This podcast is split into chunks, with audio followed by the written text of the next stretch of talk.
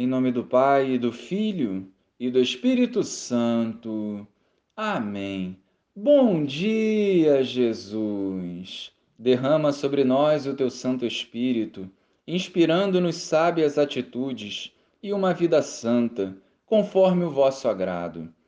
Hoje queremos acolher a tua palavra, colocando-a em prática, visando a edificação do reino dos céus.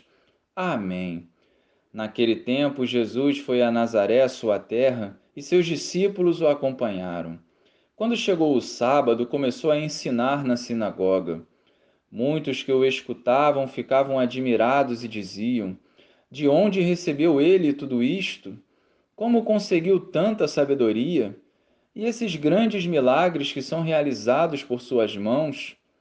Este homem não é o carpinteiro, filho de Maria?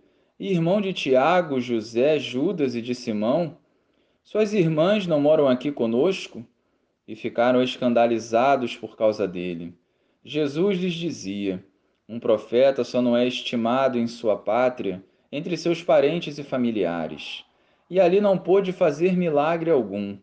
Apenas curou alguns doentes, impondo-lhes as mãos, e admirou-se com a falta de fé deles. Jesus percorria os povoados das redondezas, ensinando.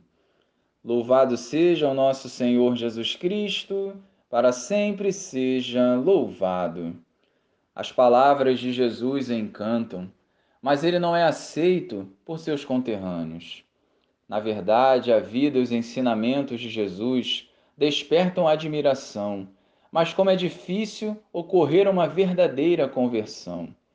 Inúmeras barreiras são colocadas como obstáculos, mas o vazio interior só será preenchido quando acolhermos Jesus e vivermos em comunhão com Ele.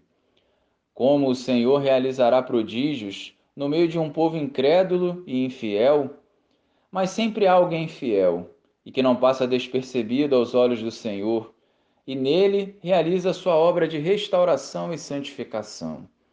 Não podemos mais desprezar a palavra do Senhor que nos convida a uma nova vida, mediante a conversão interior e a vivência da verdade. Precisamos estar atentos à sabedoria dos simples e excluídos, tão usados por Deus e tão desprezados pelos homens. Não tenhamos medo de sermos rejeitados por causa do nome de Jesus. Antes vivamos os seus ensinamentos, desfrutando da sua graça. Glória ao Pai, ao Filho e ao Espírito Santo, como era no princípio, agora e sempre. Amém.